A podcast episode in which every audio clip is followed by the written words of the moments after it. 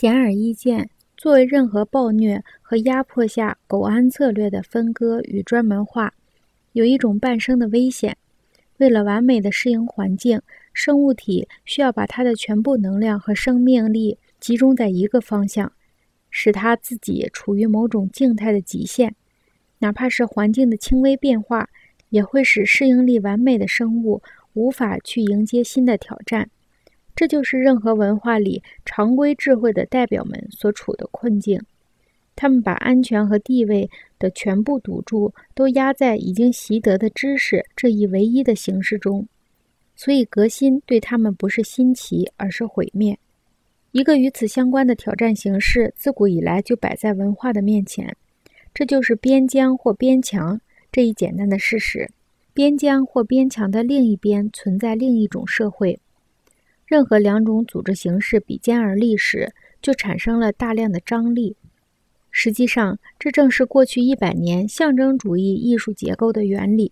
汤因比认为，与部落社会比邻而居的文明构成的挑战一再说明，比较简单的社会发现自己整合性的经济和制度，由于受到复杂社会那种文明所产生的心理雨水的冲刷而土崩瓦解。两个社会并肩存在时，复杂社会所构成的心理挑战，使那个简单社会的能量爆发出来。要寻找大量的证据来说明这个问题，只需用超越的眼光去看一看在复杂的都市中心生活的少年就够了。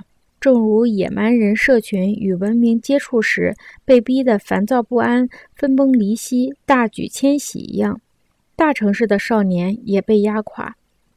因此，他们铤而走险，进行毫无道理的造反。他们被逼着分担城市的生活，而城市又不承认他们是成年人。早些时候，少年曾收到一张等待兑现的支票，他们也准备等待机会。但是，自从电视出现以后，参与成人社会生活的驱使使少年期不复存在。每个美国家庭里都有一道柏林墙。隔断了大人和孩子。